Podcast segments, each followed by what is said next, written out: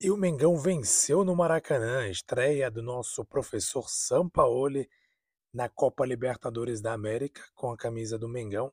Na verdade, à beira do gramado, claro, com a camisa do Mengão, mas à beira do gramado ali, orientando o time, com já mostrando ali seu, seu esquema tático, que ele espera do time do Flamengo como um time muito ofensivo.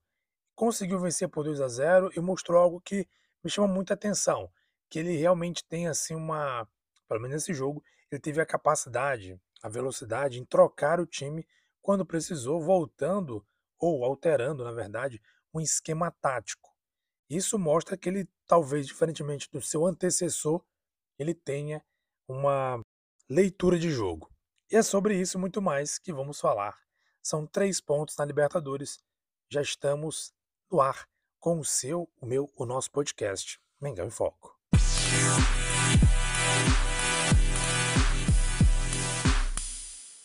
Salve, salve nação rubro-negra, Jesus com vocês mais uma vez. Aqui é Mengão em Foco. Hoje, 20 de abril de 2023, quinta-feira, estamos iniciando mais um podcast Mengão em Foco. O Mengão queridão ontem enfrentou a equipe do Nublense, um time do Chile, né? um time muito fraco tecnicamente, vamos falar a verdade, e conseguiu conquistar três pontos, né? Uma vitória é, tranquila, né? Simples, porque o time do Nublense, como eu acabei de falar, tecnicamente muito inferior. O Flamengo dominou as ações do início ao fim.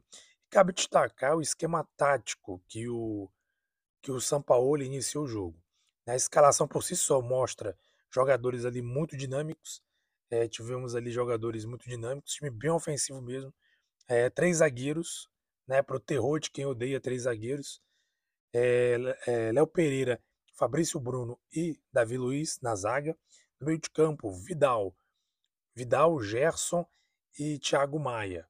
Pelas pontas ali, o Ayrton Lucas, pelo outro lado, o Marinho e o Gabigol, é, Gabigol e, e Pedro no ataque.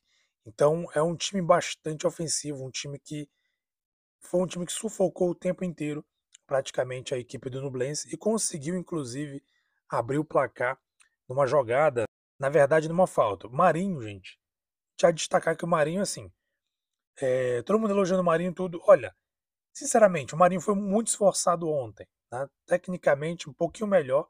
Só que, claro, a gente espera sempre mais. Mas ontem, assim, ele pelo menos mostrou garra, vontade, foi para cima.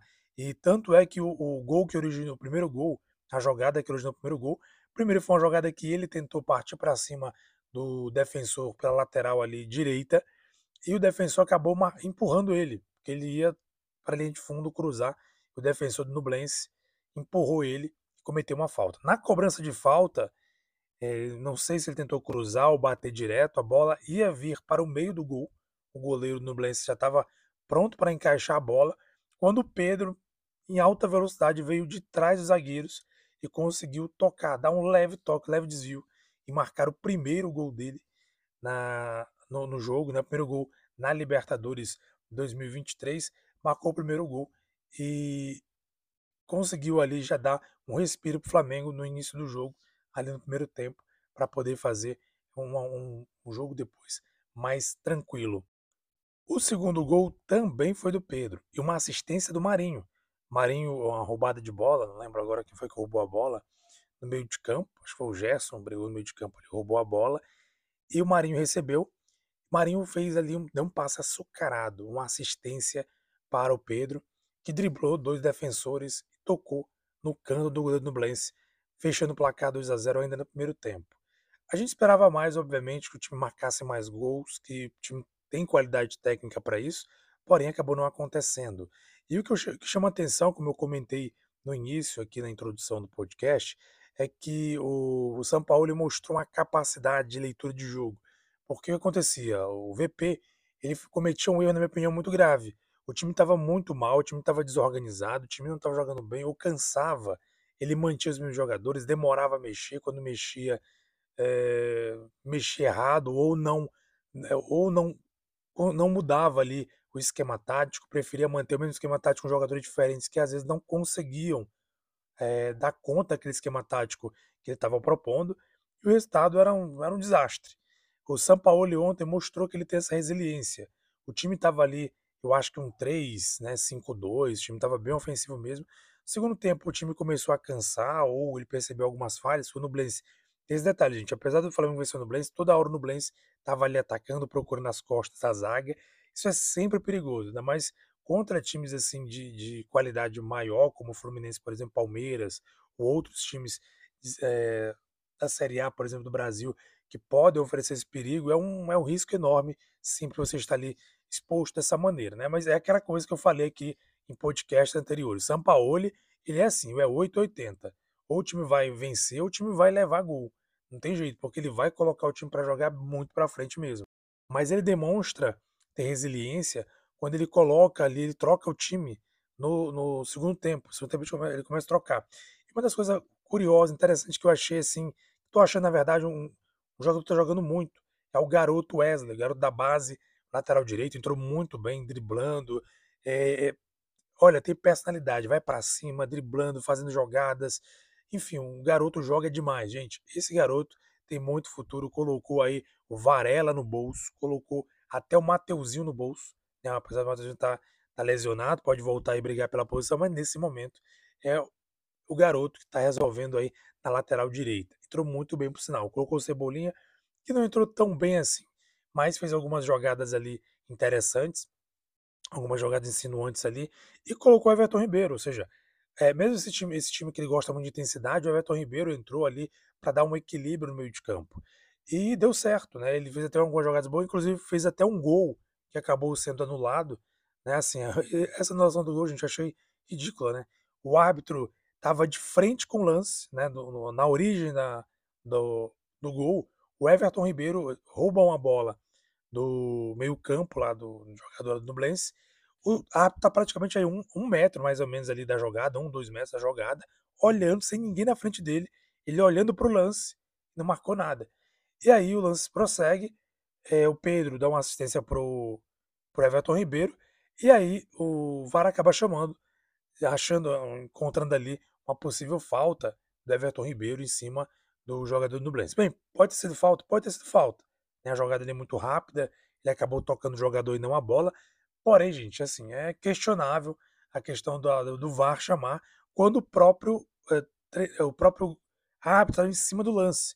É, inclusive, até a comentarista da ESPN falou o seguinte, né, que nessa situação aí é um lance praticamente que o, o árbitro ele vai fazer aquela decisão de campo. Como é que a gente costuma dizer? Ela falou o nome lá, que é lance interpretação.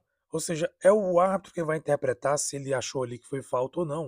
Ele estava menos de dois metros ali do lance. Não tinha ninguém na frente dele, ele viu o lance.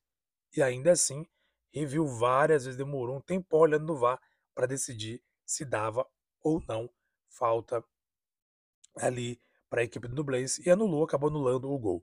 Mas a verdade é que o jogo até melhor também o Everton Ribeiro no segundo tempo. É, no final também ele trocou ali o Davi Luiz, que sentiu alguma, alguma lesão, alguma dor, entrou o Rodrigo Caio.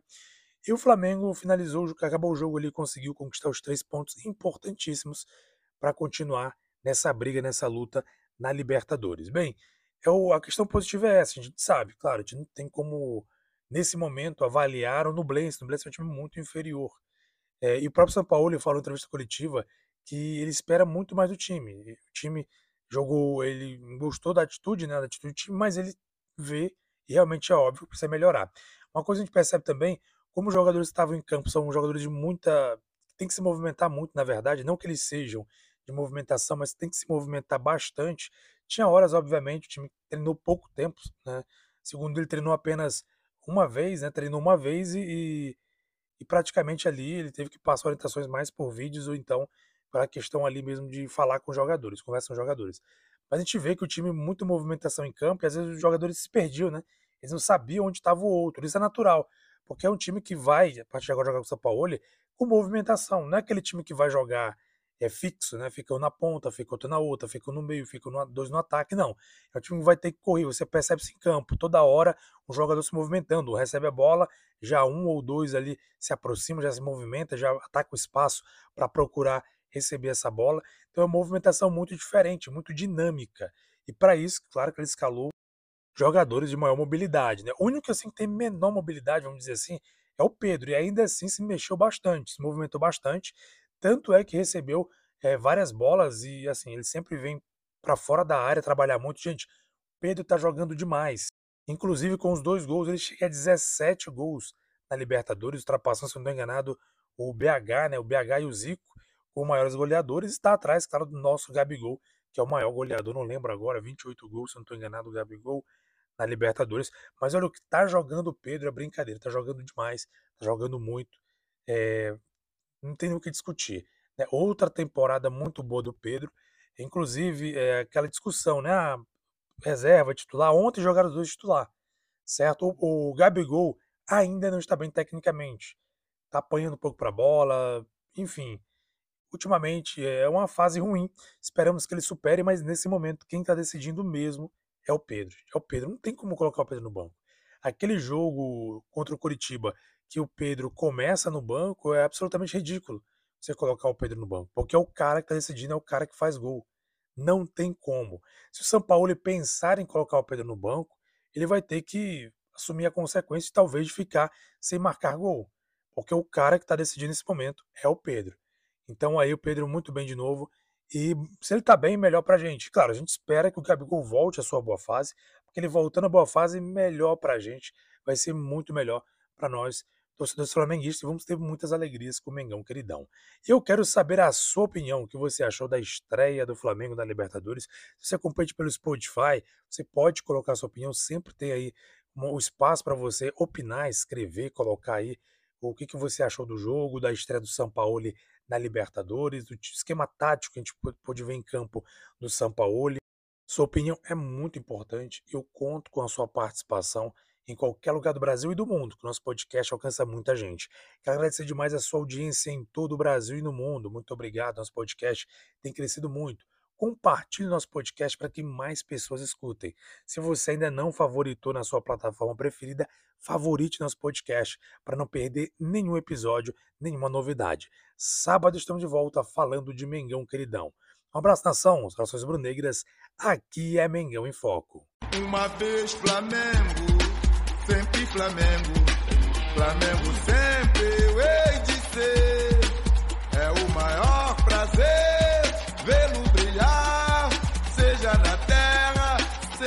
Marvin. vencer.